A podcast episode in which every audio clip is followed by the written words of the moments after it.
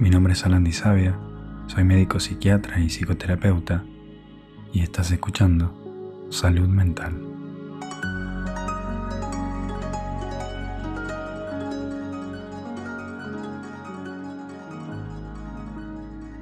El, episodio del día de hoy va a ayudar a, resolver muchas dudas porque están, estamos en una época donde se está poniendo de moda el uso de la psilocibina, que es la molécula de los hongos eh, psicodélicos alucinógenos. Y en este podcast siempre trato este tema con mucho respeto y sobre todo siempre apuntando a las prácticas seguras. Entonces hoy estoy con una experta en la práctica de microdosis ella es Jacobin van der Weyden, no sé si pronuncio bien el apellido. Ahora me lo vas a corregir.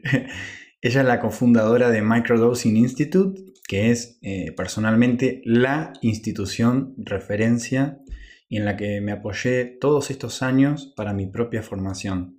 Así que estoy muy emocionado y contento de tenerte acá conmigo. Bienvenida Jacobin. Muchas gracias por darte el tiempo de estar acá. ¿Cómo estás? Sí, gracias a vos, Alan, por eh, planificar eso con tanta espontaneidad, ¿no? Que Tal cual, fue fácil. Esta conversación así nomás. Totalmente, venimos hablando estas semanas y, dijimos, bueno, ¿por qué no hacer una charla y publicarla en el podcast? Así que fue, fue súper espontáneo, me encantó. Sí, exacto. Muchas gracias por, por estar acá y darte el tiempo de corazón. Vamos a empezar eh, charlando un poquito sobre vos, a qué, que nos cuentes a qué te dedicas, qué tal es tu viaje por los psicodélicos, cómo fue el, el, camino que has hecho. Uh, sí, ok. sí, el, bueno, para empezar, Microdosing Institute lo arrancamos en el año 2017 eh, con mi compañero, Hein Pijnaken, aquí desde Holanda. ¿no? Y um, antes de eso, yo tuve un camino con, em, con las plantas ancestrales y otras em, drogas, se puede decir, psicodélicos. Porque empecé a los 18 años a trabajar en una tienda aquí en Ámsterdam eh, que se llama Smart Shop y es donde venden eh, plantas, semillas, hierbas, eh, hongos y mezclas de hierbas, que, todo es legal, pero todos son psicoactivos. Y los, los venden más que nada para el uso recreativo y sobre todo en, en estos años cuando yo empecé. Em, no había tanta información, o sea, en el Internet había que realmente buscar, ir a las comunidades, navegar por los foros y, charlar con la gente ahí para estar realmente eh, informada eh, acerca de cómo se usa esas cosas con ah, con conciencia, ¿no? Y de forma segura. Y, sí, así que mm, de a poco me fui investigando más y más y más y ah, eh, terminé haciendo ceremonias con chamanes en diferentes partes del mundo. Y, em, sí, cada vez más fascinada por las diferentes posibilidades, porque ninguno de esos viajes fue igual a la otra. Em, Increíble. Y también enfrenté bastante mm, cosas mías personales que tenía que eh, entender mejor e integrar. Así que muchísimas eh, eh, enseñanzas que, que, he podido recibir. Y bueno, eh, hice muchos caminos también por el mundo físico, digamos, y en una parte de mi vida estuve viviendo en Argentina, Buenos Aires. Qué lindo, sí, me encantó esa época que me contaste. podemos hablar ahí en español. sí, sí, em, y una vez que estuve de vuelta en Holanda, realmente me di cuenta que también en el mundo de la ciencia y terapia, eh, las plantas ancestrales habían eh, ganado mucha en popularidad y que, que, la, que había más investigación científica eh, en ese momento. Entonces me, me, sumé a unas organizaciones aquí en Holanda que, que promueven esa, esas investigaciones. ese es el Open Foundation y luego también la, um, el Psychedelic Society of the Netherlands. Um, y todo eso para, um, porque quería contribuir a que hay discusiones y conversaciones sobre estos temas y que la gente que tiene curiosidad, que pueden realmente informarse bien y entender qué, qué es lo que hacen esas sustancias y cómo trabajar con ellos, ¿no?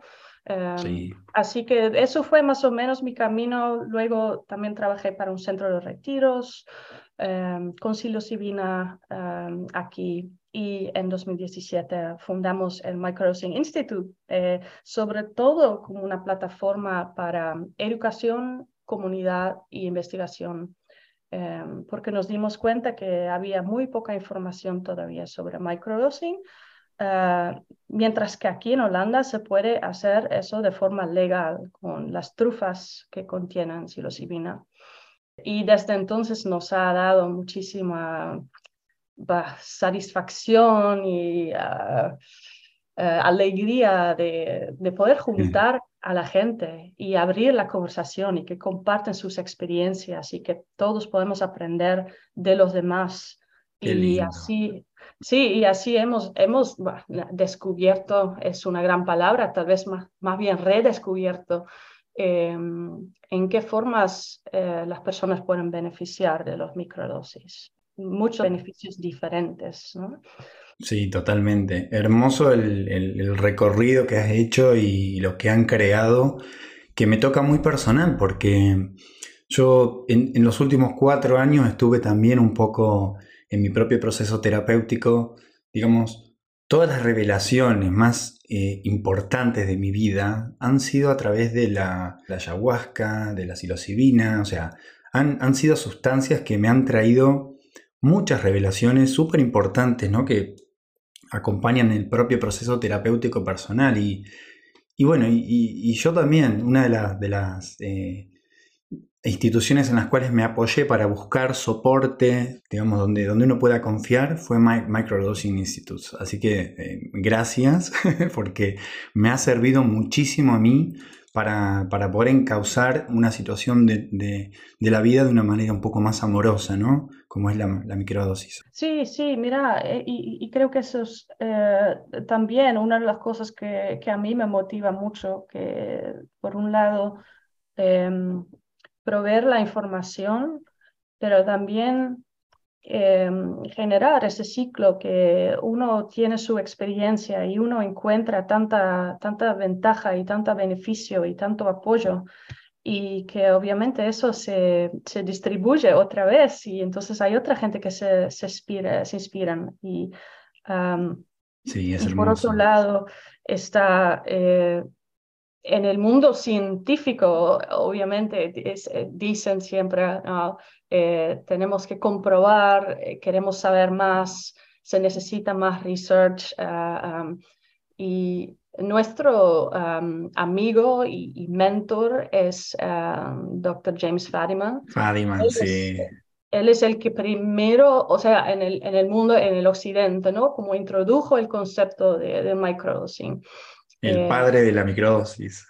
Como el padre del microdosis moderno. y digo, quiero decir moderno porque, porque sabemos también que hay muchas culturas indígenas donde eh, los microdosis también se tomaban, que también en práctica. Em, pero él sí lo redescubrió y dice también, mira, yo no hago research, pero yo junto eh, experiencias e información y eso es lo que quiero amplificar, esas voces de esa gente que por su propia experiencia han, em, han aprendido esas cosas. Y, y, gracias a ellos, gracias a los pioneros que lo están experimentando con eso, sabemos mucho y hemos descubierto mucho. Y eso en este momento tal vez es más válido o más, no, más um, tiene más valor. Exacto, sí, totalmente. lo que ha descubierto la ciencia. Sí, sí, sí, sí. Porque así hemos visto que les, les sirve a personas que tienen depresión, los sirve a las personas que tienen ADHD, que tienen problemas con concentración y foco.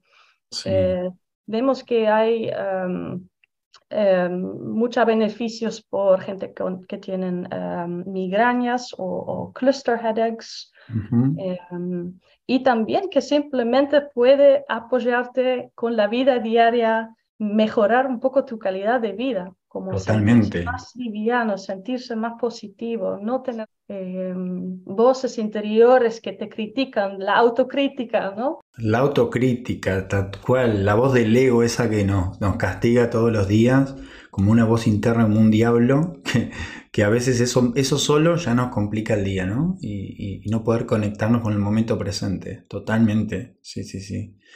Y Jacobin, para la gente que, nos está escuchando y que, que, no sabe muy bien de qué se trata, cantaría que, nos cuentes qué es y, todo lo que, lo que representa ahora Microdosing Institute. ¿Qué nos podrías contar de eso? Sí, nuestra, nuestra misión realmente es ah, ofrecer educación y comunidad eh, para que eh, las personas que quieren, que están interesados en, en microdosing, lo pueden hacer de forma segura, eh, eficaz y consciente. Y haciendo todo eso, también queremos eh, construir puentes en la sociedad entre el conocimiento ancestral, las tradiciones, todo lo que muchas generaciones antes de la nuestra ya sabían cuando trabajaban con esas plantas maestras y, todo lo que la naturaleza tiene que ofrecer. Y eh, construir los puentes entre ese conocimiento y, la ciencia moderna y las terapias modernas que, que entienden muy bien eh, qué es lo que está pasando con nuestras mentes, con nuestro sistema nervioso, por qué no nos sentimos bien, cuáles son los eh, desafíos de la vida moderna. ¿no? Exactamente. Qué hermoso eh, lo que acabas de decir y qué importante el poder eh, mezclar ¿no? los, los, conocimientos ancestrales de las plantas maestras que las vienen usando hace años y miles de años y miles de años de una manera totalmente diferente a como nosotros concebimos la vida. las culturas ancestrales no tienen la depresión como concepto, ¿no? Ellos ven un síntoma no como algo malo, sino como una materialización de un desequilibrio, ¿no? Eh, hay algo, un, aviso, algo que debe ser cambiado.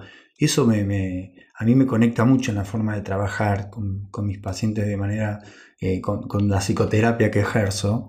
Eh, me conecta mucho más con ese trabajo que con un trabajo quizá más de dar una pastilla y esperar que el paciente se cure, ¿no?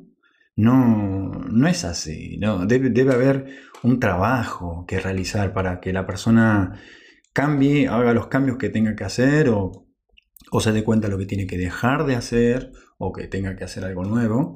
Pero siempre hay un trabajo que hay que realizar. Esto es súper importante lo, que mencionaste recién, ¿no? O sea, hay, siempre digo que hay tres cosas que, que vamos a tener siempre en nuestra vida. Una es que no vamos a saber nunca lo que va a pasar mañana, es decir, siempre vamos a tener que tolerar la incertidumbre. Dos, siempre vamos a tener que tolerar situaciones dolorosas, que no vamos a saber cuáles son, pero vamos a tenerlas seguro. Y la tercera cosa es que siempre vamos a tener que trabajar para tolerar mejor la incertidumbre y para tolerar mejor las situaciones dolorosas, ¿no? Siempre va a haber que hacer un trabajo. Esto de ir a buscar una pastilla mágica para que resuelva un problema en salud mental no funciona así. Me encantaría que sí. No existe. Pero, no, no, existe tal cual, ¿no es cierto? No, y me, me encanta que, que, vos también eh, le pones énfasis en, en, eso de buscar un equilibrio. Y creo que eso son las, las culturas indígenas que su, su cosmovisión, ¿no? su, su manera de, de ver, eh, de entender la vida y de entender nuestra existencia. Eh, se trata mucho de, em, sí, de, buscar equilibrio, de estar en armonía con nosotros mismos, con nuestro entorno, con las personas con quien relacionamos y con la, la naturaleza, nuestro entorno físico, digamos y con el espíritu, con el, o, el, la fuente, o, el gran, la gran fuerza que, que, pone todo en movimiento y todo en existencia. Y entonces siempre se, se, hablan de estar eh, en right relationship. Exactamente. y, y eso, eso lleva un poco de trabajo porque, claro, nosotros venimos más de una cultura donde eh, sí, hay una solución para todo y buscamos una solución, una solución para, cada problema individualmente, ¿no? Totalmente. separamos, separamos las cosas y lo que ellos hicieron era juntar todo y ver cómo está todo relacionado.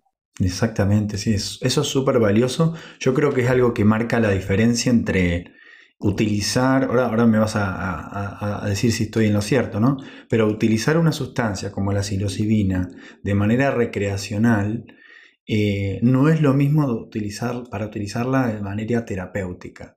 Hay una, si bien la sustancia es la misma, eh, hay que hacer cosas diferentes, ¿no? Para que una cosa funcione terapéuticamente y una cosa funcione recreacionalmente, ¿no? Es algo, eh, es una diferencia, ¿no? Y creo que ahí es donde está el trabajo, lo que siempre hablamos en, microdosis, ¿no?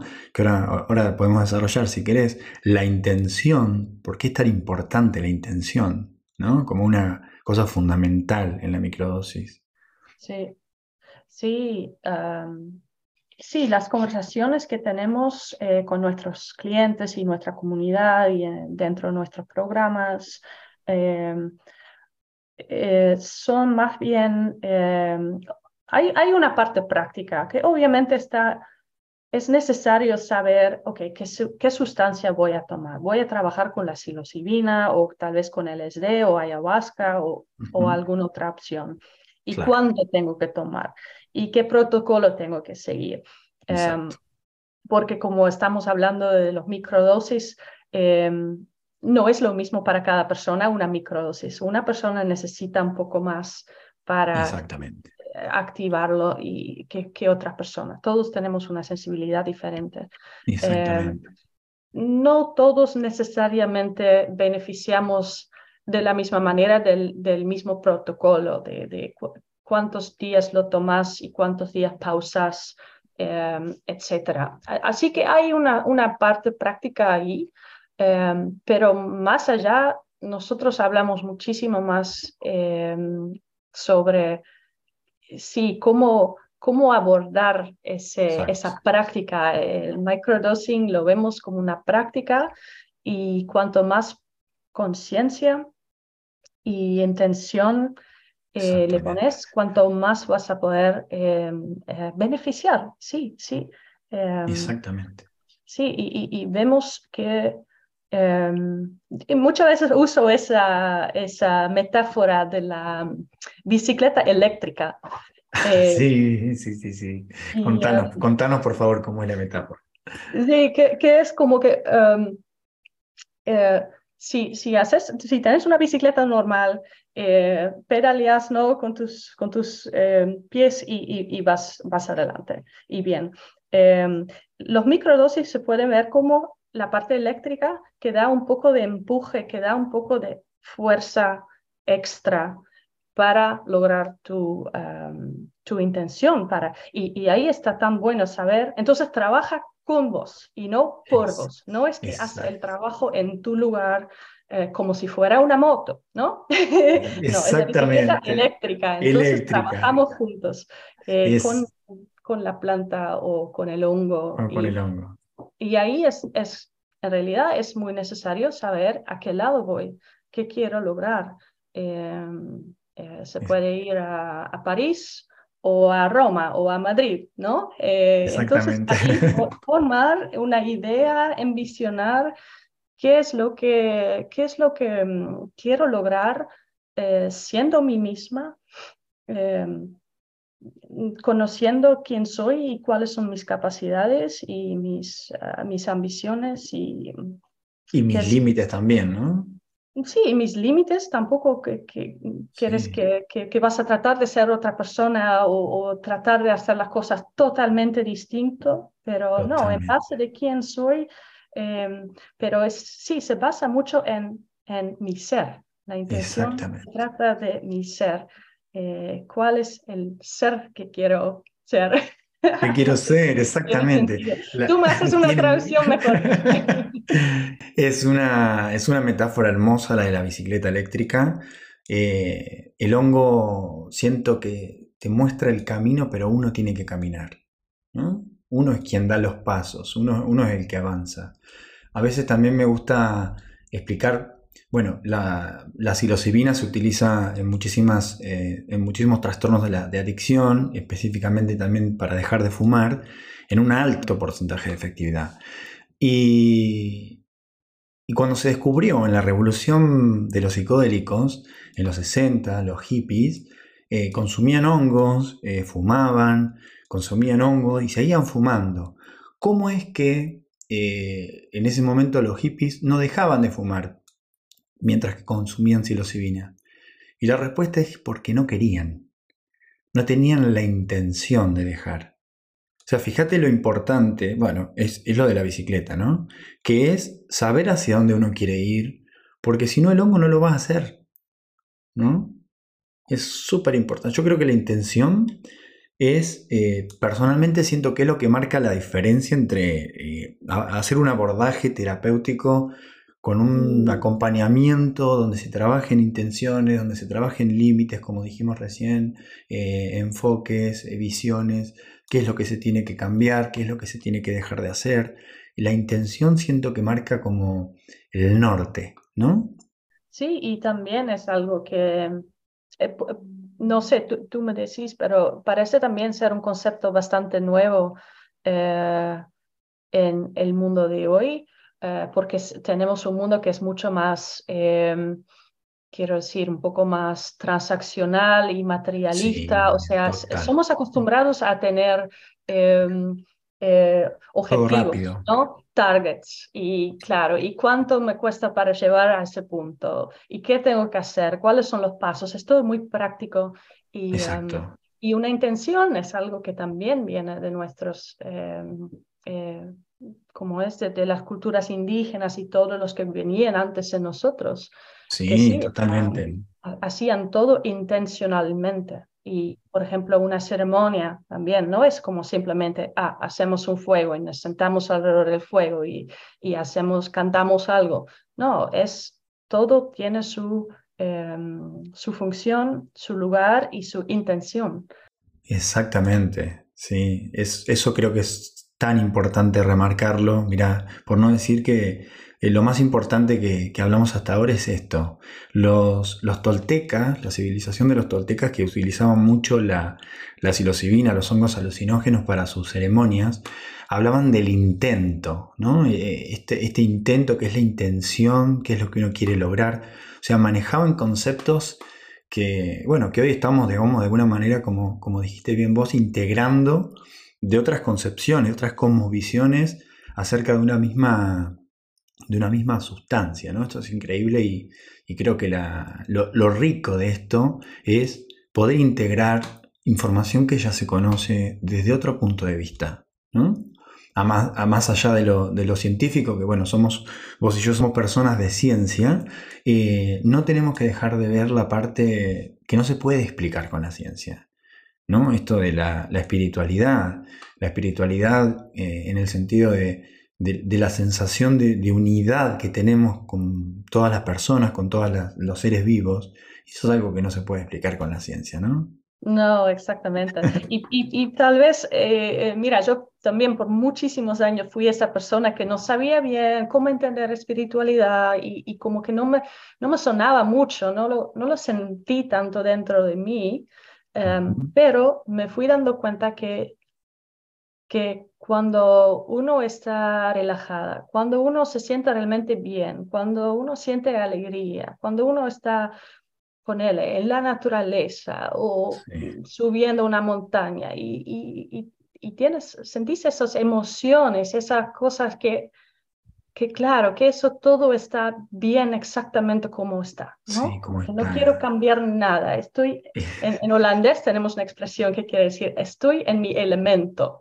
Estoy con mi esencia y creo que eso es lo que em, también los microdoses em, facilitan sentirse así y conectar con esos sentimientos. Entonces, no, no es solamente una cosa como que hay, hay que conectar, hay que ser ceremonial, hay que tener intenciones y trabajar, trabajar, trabajar, pero también es mucho de cómo observar cómo me siento y cuáles son las cosas que me hacen sentir así. Ah, entonces tal vez me conviene hacer más de esas cosas y incorporarlo en mis rutinas o em, hacer, crear tiempo para ir a la naturaleza o crear un espacio para eh, realmente relajar o estar conmigo y, escuchar mis pensamientos un poco más, o todas las cosas que te hacen bien, o danza, ¿no? Eh, puede, ser de todo, puede ser de todo que te, genera alegría. Que te hagan sentir bien. Son muy importantes en ese camino hacia, digamos, la felicidad. Exactamente, sí, eso es tan importante. Yo siempre digo que cuando hay coherencia entre lo que uno siente, lo que uno piensa y lo que uno hace, el estado ese de liviandad, yo le digo plenitud, porque no hay otra, otra expresión para, para describir cómo uno, cómo uno se siente cuando está conectado con lo que siente, con lo que piensa y con lo que hace. ¿no? Es, es, es, tal cual lo que dijiste y, y es súper importante también escuchar las emociones. Algo que suelo trabajar con las personas que se atienden conmigo es eh, el lenguaje de nuestras emociones. ¿no? ¿Viste? Siempre solemos ver el, miedo como una emoción negativa o como una emoción mala, pero el miedo tiene una función tan fundamental en nuestro, en nuestro sistema, digamos, de humanos, que es informarnos acerca de un peligro. Sí, a veces puede estar desregulado, a veces puede pasar que la emoción miedo no se adapte a los hechos, ¿no? Pero si vamos caminando por la calle y aparece un león, es sano sentir miedo ante ese león para poder escapar, ¿no? Y poder sobrevivir. Entonces, eh, algo también que se acompaña con este viaje, digamos, de la microsis, es aprender a escuchar nuestras emociones, ¿no? ¿Qué le pasa a nuestro cuerpo cuando entramos a un lugar y nos sentimos incómodos? Algo nos está diciendo. Entonces es, aprender a, leer nuestro, nuestro sistema eh, emocional y mental y corporal y espiritual que naturalmente eh, nosotros eh, los humanos estamos hechos para no necesitar nada. Mm. Cada vez necesitaríamos menos, menos medicina, menos, obviamente hablamos de, de, procesos que no son crónicos, pero cuando alguien tiene ansiedad o tiene depresión, naturalmente eh, debe ser un proceso que empieza y termina, no puede haber una, cronicidad acerca de eso, ¿no? Entonces, muchas veces también me escriben eh, personas preguntándome acerca de si hay una alternativa a un tratamiento eh, farmacológico clásico, porque 20, 15, 10 años han intentado con antidepresivos y no han, no han conseguido sentirse bien. ¿no? Esto de, la resistencia al, tratamiento, que lo veo muchísimo también. Eh, y creo que también es una, una de, las, de, las, razones por las cuales la gente está mirando hacia otro lado y viendo algunas eh, terapias alternativas como, bueno, la microdosis es una, ¿no? Sí, sí, sí, mira, muchas cosas que, que acabas de decir, eh, sí, resuenan mucho, resuenan mucho. Y una cosa lo que yo veo también, em, y creo que es una regla ¿no? en, ah, e, en, el, en, el, mundo de las terapias y de la sanación en general, como que es sanar, em, es reencontrar el equilibrio y justamente ese estado tan óptimo que, de lo cual hablamos, en donde sentimos nuestras emociones y, entendemos cuáles, em, qué señalan esas emociones. y nos sentimos bien, nos sentimos óptimos, también damos lugar a nuestro cuerpo físico de reencontrar el equilibrio, como que, que ese es el estado óptimo, son las condiciones que necesitamos para equilibrarnos. Y entonces así también puede ser que hay quejas físicas o cosas que no, em, que no están bien balanceados se balancean. Y eso lo vemos también mucho con, con los microdosis. O sea, no es, no quiero decir como un disclaimer que no, no es un medicamento para cualquier cosa, um, pero lo vemos en mucha gente que también uh, su estado físico mejora un montón. O sea, creo que el físico sigue el estado mental emocional.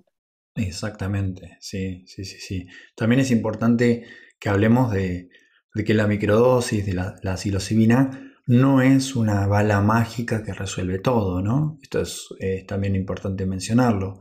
nada en realidad, nada en el mundo eh, sirve para todo, ¿no? Yo siempre digo, el agua es muy buena para hidratarse, pero no para curar una paritonitis, ¿no? Eh, todo no es para todo. Entonces, la microdosis también es importante comentar que para, algunas personas puede que no funcione, ¿no? Sí, no, y también volviendo, por ejemplo, al, ejemplo de una persona que toma antidepresivos por 10 años o por un tiempo prolongado, em, yo creo que también en muchos casos es em, importante eh, aprender a navegar tus emociones, que una vez que no estás tomando más esos antidepresivos, porque son, lo, que sabemos de ellos es que, mm, que, que, te hacen menos sensible, que te hacen menos consciente de tus emociones, ¿no? Están como oprimidos. Exactamente. Y, los, y los microdosis, la psilocibina hace exactamente lo opuesto. Lo contrario. Te hace dar cuenta que está, que, mm. que, cuáles son tus sentimientos y emociones que viven dentro de ti, que tal vez hace 10 años no los has encontrado o no los has enfrentado. Entonces hay gente que también que dice, mira, el microdosing, mira, me hace ansioso o me hace, me da irritación, irritabilidad o me, o, o, empecé a llorar mucho Em, y, hay gente que directamente eh, hacen la conexión, dice, ah, entiendo que eso es justamente, empiezo, vuelvo a sentir, vuelvo a sentir todo lo que no he sentido ese tiempo. darte ese espacio, dejarlo ser, em, verlo como un señal, verlo como una eh, parte de eso de que la psilocibina trabaja con vos, o sea que la intención es buena, pero al principio no es eh, tan... Eh, Placentero, exactamente. Sí, totalmente. Estoy muy conectado con eso que acabas de decir. Un, efecto de, de los antidepresivos es la disminución del umbral de las emociones, ¿no? Que es muy útil cuando una persona está demasiado deprimida, demasiado ansiosa, en el cual la tristeza, por ejemplo, se dispara a niveles en los cuales no puede trabajar, no puede dormir, no puede relacionarse y bueno, en ese punto, sobre todo en la etapa aguda, es muy útil el uso del antidepresivo para disminuir eso, ¿no? Pero es cierto, como dijiste vos recién muy bien, eh, el umbral es de todas las emociones baja el miedo, baja la tristeza, baja la alegría, la persona no está tan feliz como estaba antes. Y eso se puede uno acostumbrar, obviamente si, si toma durante mucho tiempo un antidepresivo, el umbral de las emociones se va a mantener bajo. Y es muy es cierto esto que decís de, empecé, dejé el antidepresivo después de 10 años, de 15 años, de 20 años, empecé a tomar microdosis y, doctor, estoy muy sensible, ahora lloro por todo, eh, ahora me sorprendo por todo, me alegro más y me pongo más triste con algunas cosas y yo le digo, claro, no es que estás más sensible. Ahora, tu sistema emocional está más alineado con lo que está pasando afuera. Mm.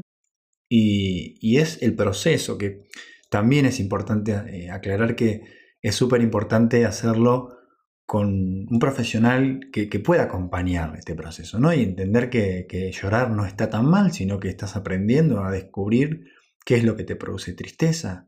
Y el lenguaje este de las emociones empieza a ser para esa persona un lenguaje nuevo, que tiene que aprender a leer, a escuchar, a darse cuenta de lo que tiene que hacer, lo que no tiene que hacer. Lo, lo que le produce rechazo lo va a sentir mucho más fuerte, hasta con el cuerpo, y eso es, eh, bueno, es el proceso ¿no? de, conectar con las emociones que tan, tan puramente se ve con la microdosis, con la psilocibina. Yo lo noté también con mi propio proceso terapéutico con la ayahuasca. Sí, en ese sentido, em, hay, obviamente hay diferencias entre las diferentes sustancias, pero nosotros vemos también como, y para aclarar, ¿no? Eh, acompañamos eh, personas eh, por nuestra comunidad, pero también con coaching individual y que también con programas grupales em, en todo el mundo, mientras que tengan acceso a una sustancia de, de, microdosing, a un psicodélico. Y puede ser la psilocibina, los hongos o las trufas, puede ser ayahuasca, ayahuasca. con DMT, como decís, Em, también la, el otro ingrediente de la ayahuasca, que es el capi, que solamente eh, porque también tiene unas em, eh, características que, que, apoyan muy bien a una persona que, que está en un proceso de autoexploración y eh, transformación. Em, ¿Y qué más? LSD, por ejemplo, LSD también es muy, em, sí, muy parecido también a la psilocibina. y mescalina también. Mescalina, San Pedro, el San Pedro Huachuma, el cactus. Huachuma, el cactus y el peyote. Sí, sí. Sí. Y yo quiero, es que, que obviamente cada, cada uno tiene sus características y su, su propia energía, digamos. Em, pero podemos decir que para el microdosing todos pueden servir y todos tienen esa misma capacidad de como, como vos decías, de abrir esa puerta para que tú empezás a caminar y, sentir mejor, conectar, estar más consciente de la, del momento presente, de qué es lo que estás sintiendo, de cuáles son tus necesidades. Em, qué valioso eso, qué, qué, importante, ¿no? Y esto que, que mencionaste de, los, de las diferentes sustancias psicoactivas que pueden ser utilizadas para, hacer el proceso de microdosis, me, acordé de, justo esta que, mencioné recién de la, de la civilización tolteca, que hablan de arquetipos para hablar de diferentes sustancias. Y dicen que la ayahuasca es una madre que, bueno, que con firmeza a veces te da información abrupta, pero porque, bueno, por supuesto quiere cuidarte. Eh, el cacao hablan de una que es una abuelita, que es más que te apapacha, que es más como más amorosa, más tranquila. Y bueno, el abuelito San Pedro del, de la mescalina y de la microdosis, a mí, esto no, esto es algo personal, pero a mí me gusta llamarlo como el hermano mayor, pues siento que como que sentís como una valentía de hacer las cosas como si tuvieras tu hermano mayor atrás eh, protegiéndote o acompañándote el camino. Siempre me dio esa sensación. Sí, me encanta, me encanta eso. Sí, sí, sí, y eso me, me resuena a mí también. Sí, sí, qué lindo. Sí, nosotros también a veces decimos, em, bueno, en realidad son la gente que en nuestra comunidad que, que dicen, em, Sí, es como que tengo un aliado, que tengo un, aliado, o, que tengo mi mejor amigo siempre conmigo. Sí. Exacto, sí, es tan lindo. Uno de los efectos de la psilocibina, le vamos a contar a la gente, que, que tiene en el cerebro es que disminuye la rumiación y los pensamientos negativos hacia uno y hacia el resto. Entonces, uno siente que está más amigado con, su propio ser, ¿no? Uno siente que no se castiga tanto como naturalmente el ego suele hacerlo. Entonces se percibe eso, sí, sí, es, es como una, eh, una amorosidad agregada, ¿no? Y, a veces eso ya es terapéutico per se, ¿cierto? Sí, sí, sí. Y, Jacobi, me, me gustaría preguntarte y que también desmitificáramos como todo lo que se habla con, la microdosis de psilocibina, ¿qué, qué pasa y, qué no puede pasar de todas las cosas que sabes en cuestión, digamos, de riesgos? Mm, sí, es una buena pregunta. Em, yo diría, tal vez el riesgo, el primer riesgo para em, que, uno tiene que tomar conciencia es que eh, esas medicinas, esas plantas no son legales en todo el mundo. la legalidad. Sí, hay, que saber, hay que saber eso, ¿no? Eh, depende en qué parte del mundo vivís y en qué... Pero eh, mucha gente, muchos de nosotros tenemos que tener cuidado. Em, sí, con, con eso, con los riesgos legales y también con eh, sobre todo con sustancias eh, como LSD, que nos están vendiendo o qué, qué, qué, es lo que obtuviste. Puedes asegurarte que realmente es esa sustancia y que no es otra. Tal vez más peligrosa. No porque esos, eh, esas sustancias son muy peligrosas, pero en realidad los perfiles de riesgo de, de la consumición son muy bajas. no sé, Alan, si tú estás em, te familiarizaste con ese gráfico que hicieron en Inglaterra, que es un ranking de, Ah, sí, de las sí. drogas, de todas las drogas que, bueno, de todas las drogas populares que existen y el daño Sí. que pueden causar en personas y en la sociedad. Es Y terrible ese gráfico. claro, Eh, creo que el, el- el más alto, el número uno y dos, son el el alcohol y la alcohol, heroína. e- Sí, exactamente, sí. Las dos alcohol y drogas legales. Sí, eh, porque son, eh, tienen mucho potencial de abuso y, Exactamente. eh, como es, y son adictivos por sí, ¿no? Por sí. Totalmente al otro lado están la psilocibina y el LSD, que están totalmente, son uno de los más bajos. Em, exactamente. Es una no, paradoja. sí, sí, sí, sí, exactamente. Y pues claro, cuáles son, son, sí, cuáles son disponibles y cuáles no.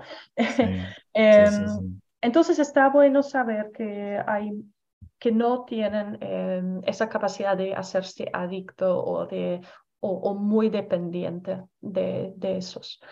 Em, igual, bueno, ¿qué, qué más quiero decir? Eh, otro riesgo es no estar bien informados acerca de las dosis y tal vez tomar la dosis, eh, no tomar la dosis adecuada. Y ahí el problema que uno va a enfrentar es que, uy, mira, no, lo que tomé no fue una microdosis, fue más.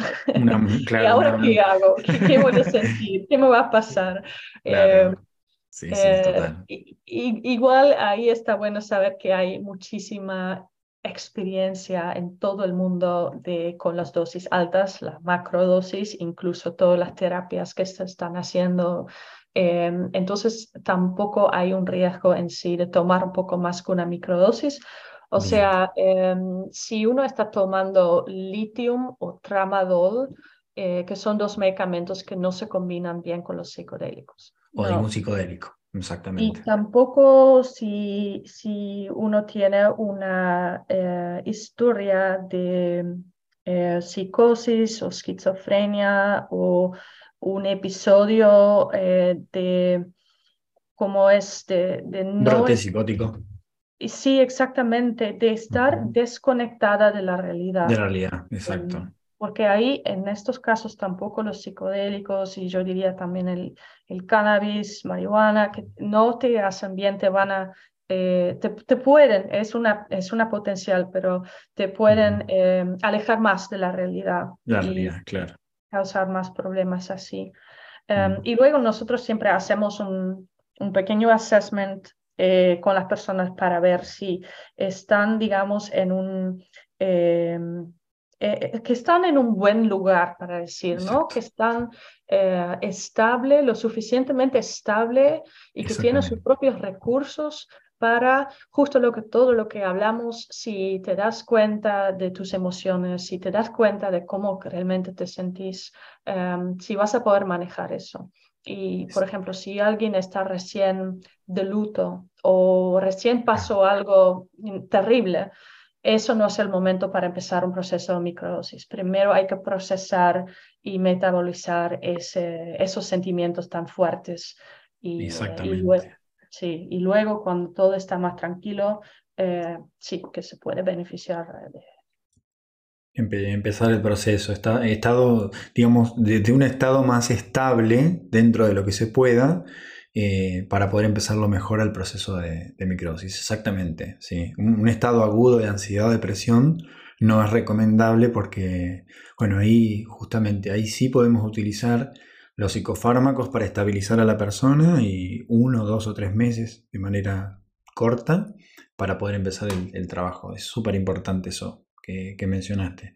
Y por eso está tan bueno que hay terapeutas como vos, son las que tienen conocimiento, ¿no? De los perfiles, de las diagnosis, de los medicamentos y que también pueden acompañar a una persona para hacer la transición tal vez hacia los microdosis. Y, y en nuestro caso, que la mayoría de eh, nuestro equipo somos coaches, hacemos coaching, eh, pero también es un acompañamiento para eh, realmente poder trabajar de forma eficaz y que la persona se siente bien acompañada mientras que hace esto. e- exactamente. Yo creo que la, la- la amorosidad del acompañamiento es algo que no puede faltar. Eh, ¿no? Es, creo que es lo esencial. Y Jacobin, para contarnos un poquito acerca de los coaching de microdosing, de mm, cómo sería el, acompañamiento de un coaching que hace, que hace justamente este tipo de acompañamientos con microdosis.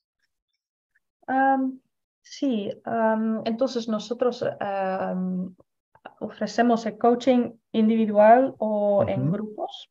Por, por, una parte, está, acompañamos a la gente mientras que desarrollan su eh, relación con la psilocibina, en este caso, ¿no? que desarrollan su, su relación entendiendo cuál es esa sustancia, cómo puedo trabajar eh, con ello, y, pero también cómo puedo trabajar juntos para eh, nutrir mi, mi, espíritu, mi camino, mi conexión. Entonces es a diferentes niveles. Em, y quiero mencionar ahí que en el programa grupal eh, trabajamos con una, um, um, ¿cómo, es, en español? Eh, una curandera mazateca. Wow. sí, su nombre es Social Ashe. Y ella es peruana y pero eh, fue como su lineaje eh, de, es, es mazateca. ¡Ay, qué eh, increíble! esa es la tradición con que creció con su familia y en que practica hoy en día. Y sí, ella hace este tipo de enseñanza y facilitación para realmente profundizar tu relación con los hongos, eh, pero con, en realidad con todas las plantas eh, y, con todo tu, también con tus ancestros, o sea, con todo lo que te conecta con el, el universo y el espíritu. Eh, por otro lado, en nuestro coaching em, invitamos a las personas que observan muy bien sus, los desafíos y los beneficios mientras que van teniendo su experiencia con los microdosis. Em, entonces, porque vas a tener beneficios, te vas a sentir mejor, vas a tener, eh, sí, eh, menos, eh, ¿cuál es, ¿cómo es la palabra ruminación?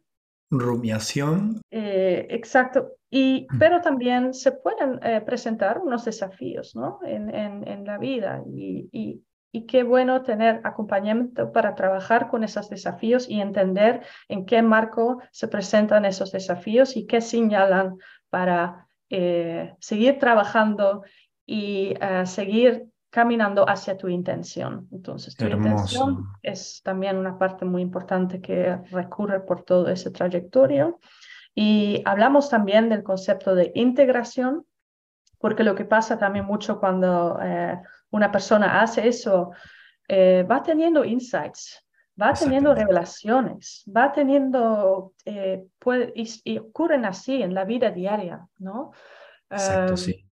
Y, y entonces, ¿y qué hacer con esos insights? Porque está bueno decir, uy, mira, tuve tantos insights, pero los podemos convertir en acciones, los podemos utilizar para realmente mejorar la calidad de nuestra vida, la, la calidad de nuestras relaciones, eh, de la forma que enfrentamos nuestro trabajo, nuestros objetivos. Em, y entonces ahí realmente integramos eh, los insights y las enseñanzas eh, en nuestro ser. Y creo que lo, que lo que es muy importante mencionar aquí, por eso también una persona termina su, su, primer ciclo de microdosis, que pueden ser más o menos ocho semanas. Em, luego hay una pausa Em, pero como con todos los insights integrados y realmente caminando conscientemente por la vida, entendiendo más sus emociones, etcétera, etcétera, no siempre es necesario hacer otro ciclo de microdosis o seguir dependiendo de los microdosis, porque todo eso está integrado y entonces la persona ya ha, em, eh, se, ha cambiado, ¿no? Totalmente.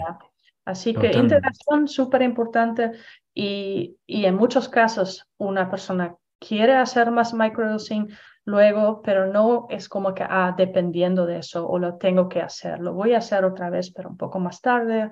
Eh, o un poco más intuitivamente, tal vez solamente los días que siento que puedo utilizar un poco más apoyo, o ese amigo, eh, como decís, el gran hermano. El gran hermano. tal vez solo en unos días o solo en unas épocas típicas. Em, aquí, por ejemplo, hay gente que en invierno todo cuesta un poco más. Y... Exacto. Sí, sí, es súper importante. La, la integración psicodélica creo que es una de las, el de las principales, llamémosle ramas en todo este proceso, ¿no? Porque neurológicamente hablando, la, la psilocibina en el cerebro, con esta neuroplasticidad, lo que hace es conectar zonas del cerebro que antes no estaban conectadas. Entonces, la persona lo que tiene es una percepción diferente de la realidad y justamente lo nuevo que percibe debe ser integrado con lo anterior. ¿no? Y yo creo que la, integración psicodélica se va haciendo también en el proceso de, del coaching o, el terapeuta psicodélico, ¿no? Se va haciendo como en un proceso a la par, mientras la persona con los insights, como bien dijiste, va, va entendiendo y resignificando las cosas que antes percibía de una manera. Y eso es como aprender un idioma nuevo, ¿no? Yo lo pienso así. Sí, le eh, tenemos que dar, eh, sí, repetición y, em, eh, o sea, sí, si hace la, se genera la neuroplasticidad, se generan nuevos caminos en el cerebro.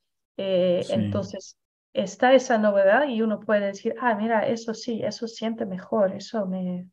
Eso me gusta. O, o eso, exactamente, o me di cuenta que eso no lo quería yo, ¿no? A, veces es, más importante saber lo que uno no quiere que lo que quiere.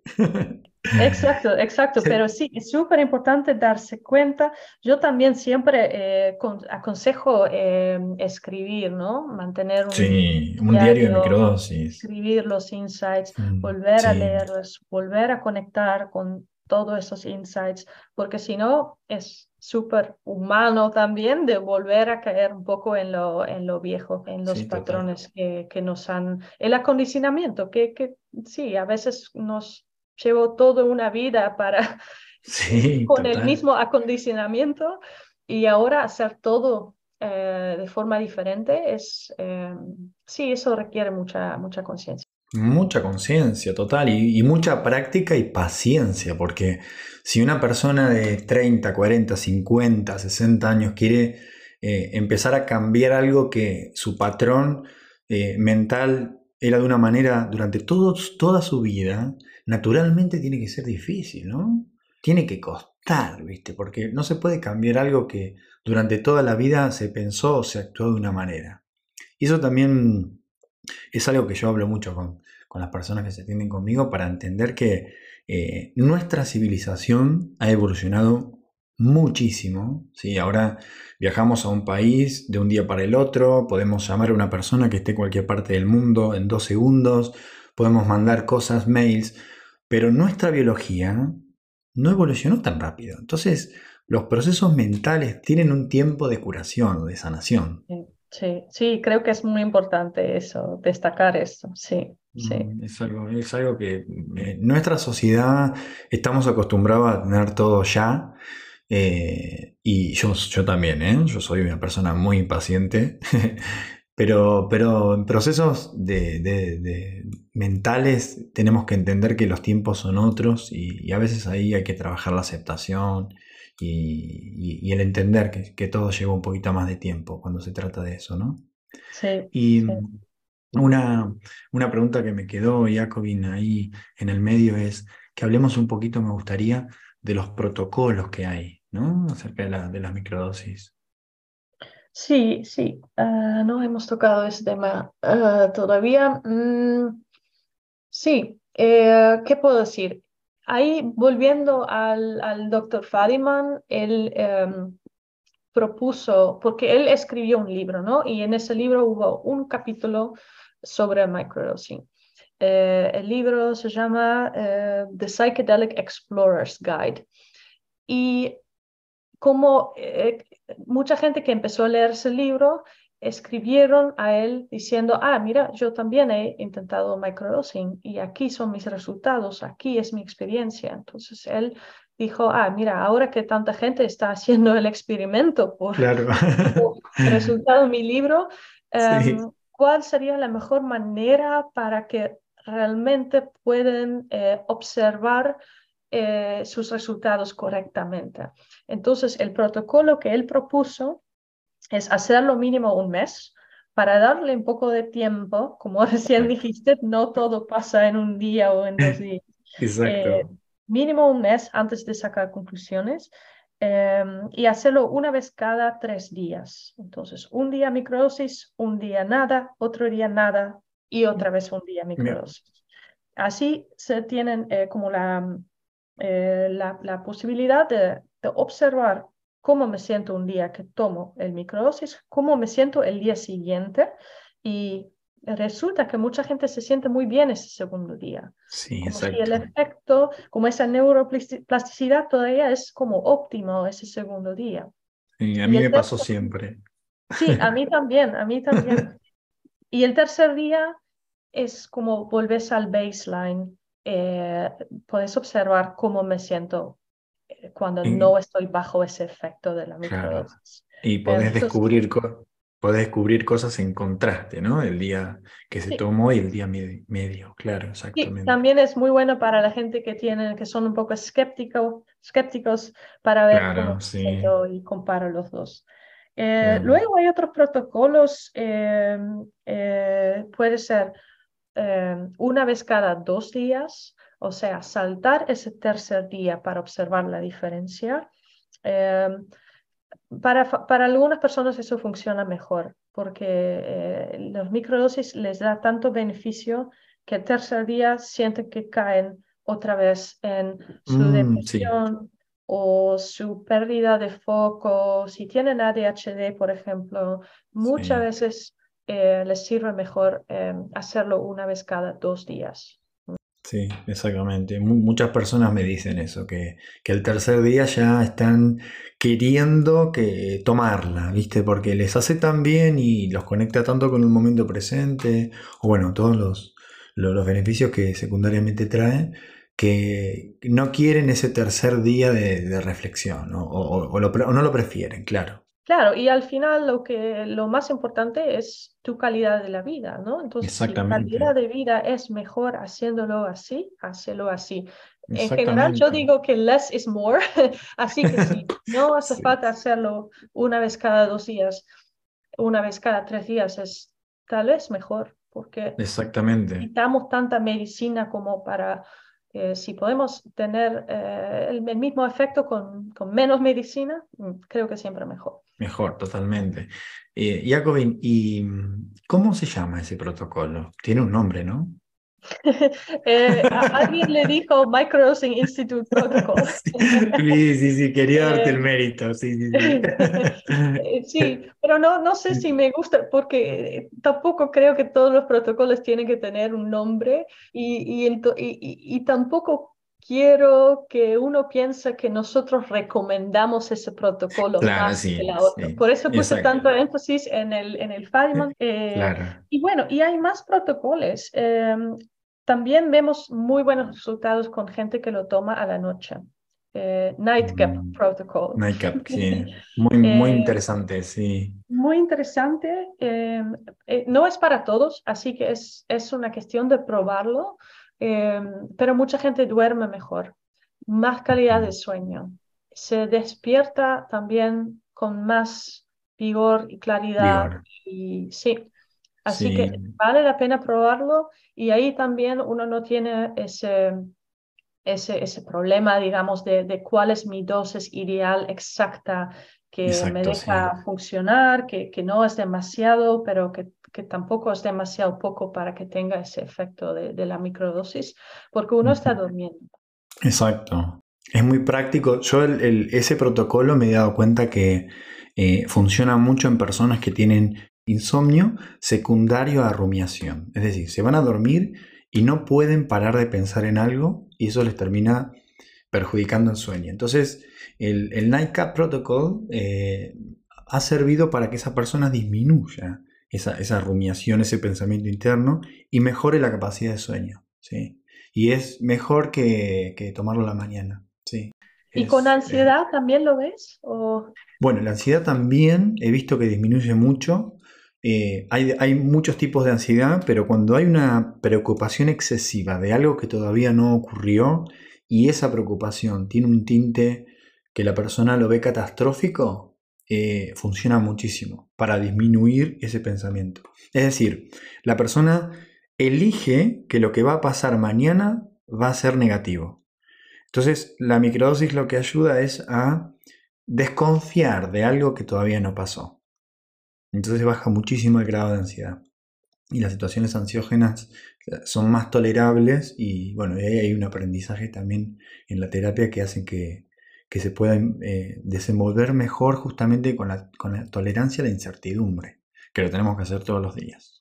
Mm, sí, sí y, puede ser que ahí tomarlo a la noche eh, que funciona bien para eh, no tener esos pensamientos acerca de la microdosis en el día. ¿No? Exacto, sí. Porque para mucha gente todavía, quiero mencionarlo simplemente, para mucha gente es un gran paso, ¿eh? decir como, uy, mira, voy a tomar un psicodélico, algo que nunca he hecho. Em, y, eso puede causar en sí un poco de ansiedad, un poco de em, Sí, como de incertidumbre de no saber qué va a pasar con esto nuevo que estoy probando, ¿no? Aparte de todo el tabú que tiene de, eh, ay, es ilegal, es legal, es ilegal en un lugar, es legal en otro lugar. Hay toda una concepción muy de tabú en los psicodélicos que también eso genera ansiedad. Sí, sí, exacto, exacto. Una cosa que, me, gustaría mencionar del, del protocolo de la noche es que me di cuenta que en personas que tienen un trabajo eh, a la mañana, digamos que se levantan y tienen que salir corriendo al trabajo, les ha funcionado el protocolo a la noche porque no pueden hacer el ritual de microdosis, que es algo también importante, que por ahí no, no lo mencionamos, que es tomarse el tiempo cuando uno toma la microdosis, ¿no? Exacto, exacto. Eh, tomarlo, esperar una hora, escribir las intenciones, hacer una, una, meditación, hacer una clase de yoga, tomarlo y salir corriendo. Yo acá tengo que decir que un día eh, voy a contar una anécdota que me pasó eh, hace bastante tiempo, muchos años, que tomé la microdosis y eh, cuando, sobre todo cuando estaba en el proceso de experimentación. Tomé la microdosis y, me fui a, hacer una resonancia porque tenía que hacerme una resonancia de la, para ir al dentista. ¿Sabes lo que fue? lo mal que la pasé no te puedo explicar. O sea, sentía ansiedad, paranoia.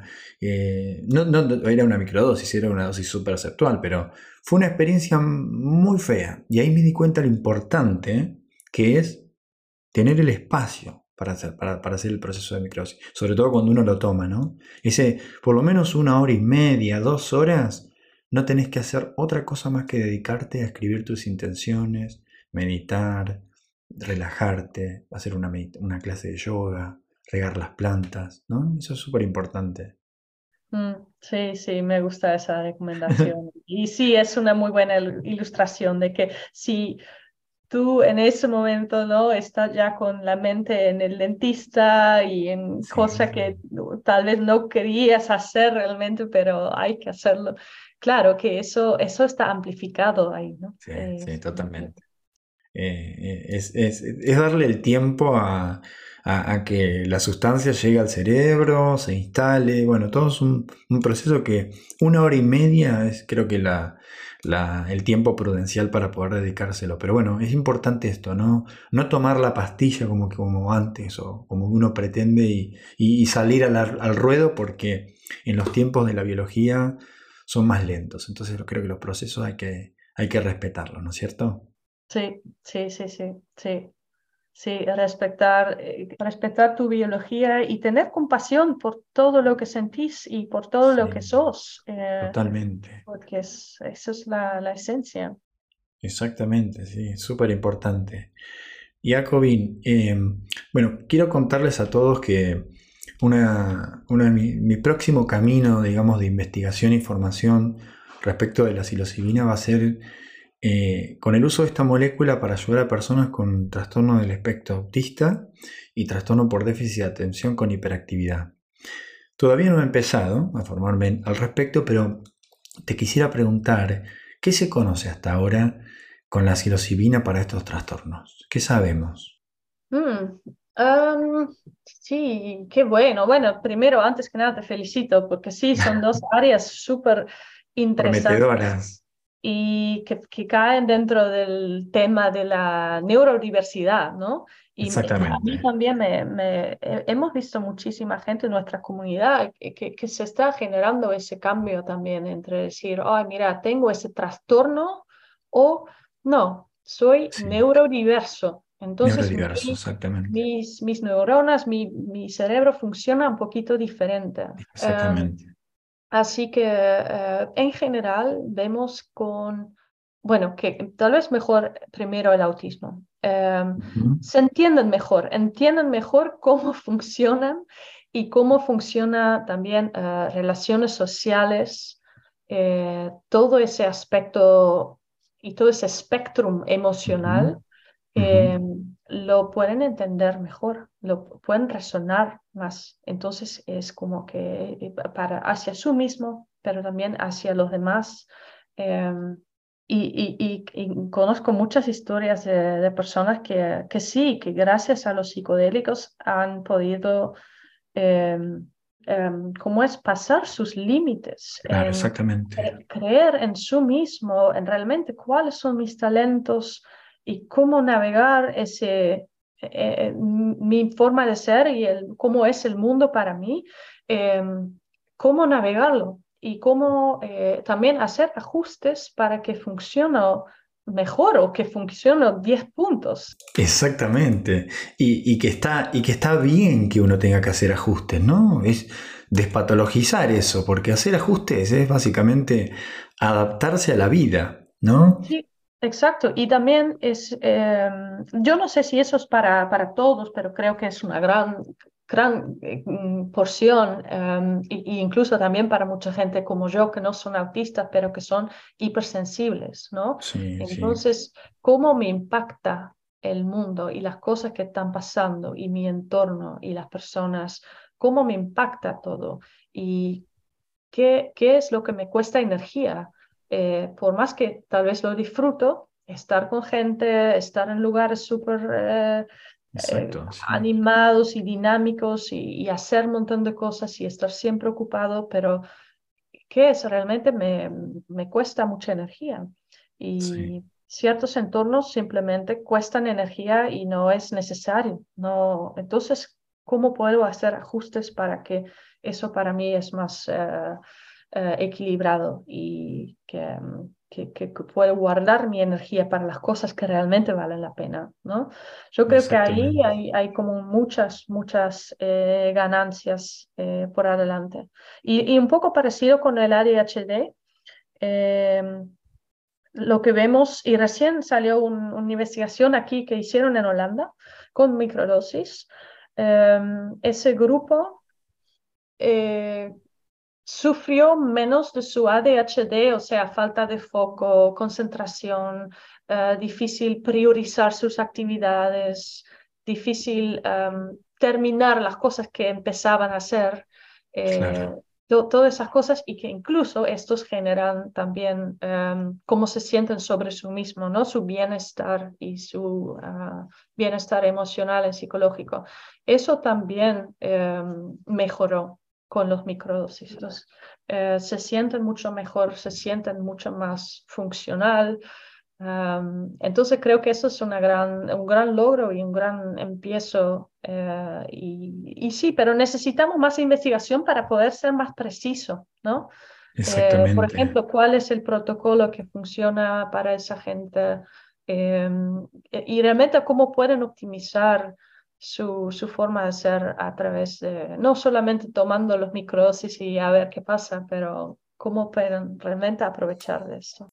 Totalmente, sí. Ese estudio fue, fue revelador, ¿no? Y, y también otra cosa que vale la pena aquí, ¿no? Mucha gente con ADHD están tomando medicamentos, eh, clase anfetaminas, que realmente no, no, no les hacen muy bien. Sí, y es la única la única alternativa, alternativa no, la única opción de primera línea en términos de psiquiatría o de neurología y no es una, medicación que me, que me, guste porque conozco mi, bueno, mis conocimientos y mi conciencia no me lo permiten, ¿no? Pero es una medicación que hay que tener mucho, mucho cuidado. Y mm, algo que no hablamos y me encantaría preguntarte es, ¿qué te parece la noticia esta de que en Australia se aprobó el uso de psilocibina y MD para uso medicinal? Sí, sí, sí, me sorprendió bastante porque Australia tenía una, creo que su legislación para drogas era como súper estricta. Sí, tal cual. No, y claro, y siguiendo algunas iniciativas en um, United States, en Oregon eh, y algunos estados más donde están preparándose para ese cambio. Sí. Y Canadá, que también está, eh, están dejando pasar eh, ciertas terapias, pero es como una excepción. Eh, lo, lo, bueno es eso, lo bueno es eso que genera mucha más aceptación y entendimiento y, y, ¿cómo es? Eh, bueno. Más información, exactamente, y, alternativas a, a, lo que la, quizá la psiquiatría tiene como una única opción y no es efectivo siempre, ¿no? Eso también es importante. Me encantó porque siento que, bueno, es, es algo que va a empezar a despertar y a romper paradigmas, pero, pero sí, me pasó lo mismo, me sorprendió, no, no me lo esperaba. Quiero agregar una cosa más, si puedo. sí, por favor. estamos ahora en una situación donde hay muy pocos eh, terapeutas, psicólogos, psiquiatras, eh, clínicas que tienen formación en el uso y el trabajo con psicodélicos. Sí, eh, poco. Muy pocos. Y entonces los australianos, me imagino, que ahora quieren ir, pero no hay muchos lugares donde pueden ir y, eh, y es, esas enseñanzas, esos, eh, ese training, em, sí, eso, eso tarda un poco, ¿no? Eh, y entonces en estos años creo que también hay que tener mucho cuidado porque va a haber, em, bueno, lo que se dice un poco de Wild West, que sí, totalmente. surgen personas con muy poca experiencia, incluso tal vez mm. personas que ellos mismos nunca han tomado claro, eh, eh, psicodélicos, que van a ofrecer ese servicio o que van a decir, no, yo soy... Eh, o, estuve con un chamán y por eso yo sé. Em, claro. Y, y, es un, trabajo muy delicado. Es muy delicado, sí, sobre totalmente. Todo dosis altas, Em, y las personas, como recién hablamos, algunas personas son muy vulnerables, que tal vez no están bien preparados todavía em, o, que simplemente sí. Así que eso, todo eso hay que, hay que caminar con mucho cuidado y realmente basarse en conocimiento y experiencia. Y yo solamente, bueno, yo espero que todo ese conocimiento y experiencia Em, llega a Australia y que está y que está disponible y que la gente puede um, Totalmente. de forma eh, responsable así. Exactamente, se, abre una puerta prometedora para la, investigación que, muchos científicos también están esperando, ¿no? Que haya un permiso para poder hacerlo, ¿no? Sobre todo eso sí, eso para la ciencia creo que va a ser un gran logro y que vamos a poder, no sé, colectivamente, ¿no? En el mundo vamos a poder avanzar en la ciencia mucho más rápido que, cada vez más rápido. Ojalá, ojalá, ojalá, ojalá. Apuntamos a eso. eh, Jacobin, quería preguntarte, bueno, eh, sé que Microdosing Institute está eh, destinado en este momento a personas que hablen en inglés, pero muchos de los oyentes de, este podcast eh, están más o menos familiarizados con la microdosis porque suelo cada tanto hacer un, episodio hablando de ellos, así que me gustaría que les hables a ellos y, les cuentes o le digas lo que quieras que creas que es importante que ellos sepan. ¿Qué, les dirías? Ah, uh. ¡Qué pregunta! sí, sí, sí, ya hablamos de tantas cosas, yo creo que hemos cubierto bastante. Em, sí, sí, hablamos de em, todo. Déjame pensar. Bueno, primero, mi, um, una de mis intenciones es eh, expandir el trabajo que hacemos al español. eso no, no, va a ser, no va a ser dentro de un mes o dos meses, pero estamos preparando para poder ofrecer información y, y, coaching y los servicios también en español. Qué bueno. nosotros como Instituto de Educación educamos también em, coaches y terapeutas que quieren trabajar con microdosis encima de, su trabajo actual. Y entonces estamos educando una cantidad de personas, incluso algunos que hablan español, todos están muy motivados, todos les encanta eh, ese trabajo y todos, y vemos que hay cada vez más personas que, que sí, que totalmente abiertos a trabajar con, con, plantas y con psicodélicos eh, que sean, sí, que ven que aquí hay otro tipo de puerta que pueden abrir que saben y que entienden que ellos van a hacer su trabajo y que esa es una herramienta que les ofrece la posibilidad de conectarse más con su mismo y realmente entender su mismo y su camino único en esta tierra y, um, y, no depender tan, tanto de, de herramientas externas como medicamentos o otras personas o el día que te cambias de trabajo o el día que cambias de pareja o buscas una casa mejor y que todas esas cosas que uno cree que también son necesarias para ser feliz, pero que es realmente el camino más eh, eh, hacia adentro y que ahí eso va a dar frutas eh, caminando ese camino. Eso, para mí eso es lo más prometedor dentro de todo eso. Y si podemos acompañar esas personas a dar esos pasos importantes, esos primeros pasos importantes, Em, eso es lo que a, mí más me motiva. Qué lindo, qué lindo, hermoso lo que decís y, y, los hispanohablantes estamos sedientos de que Marker Dosing Institute llegue a nuestro, a nuestro terreno, así que nada, un muy, muy, muy éxito en ese proyecto. me encanta, me parece fantástico lo que haces. Te felicito. No, gracias. Y mientras tanto, eh, estás vos también acompañando a la gente. Así que, y, y esa unión, sos, sos, el ejemplo perfecto de alguien que puede hacer esa, esa unión, ese puente entre eh, medicina occidental y terapias occidentales con los que son ancestrales. Y... Muchas gracias, muchas gracias y ya vamos a hacer algo juntos, por supuesto. Me encanta. Sí, sí, sí, sí. Sí, el futuro pinta bien. El futuro pinta bien, sí, creo que va a ser un buen año. Jacobin, bueno, no sabes lo feliz que estoy y, cómo y cuánto te agradezco esta conversación tan linda. Eh, me sentí súper cómodo. Como persona altamente sensible, te tengo que decir que me sentí súper cómodo hablando con vos. Fue una charla muy placentera todo, durante todo este tiempo eh, y con toda esta información tan valiosa que nos has dado. Así que fue un placer enorme escucharte. Contanos un poquito cómo, cómo podemos conectar con vos o con Microdosing Institute, cuáles son las redes sociales, cómo podemos llegar hacia, hacia Microdosing Institute. Sí. Bueno, lo más, eh, lo más fácil tal vez es ir a microdosinginstitute.com. Eh, nuestro sitio web tiene todo, eh, tiene un montón de información gratuita también, quiero decir. Em, interesante. Por ahora en inglés.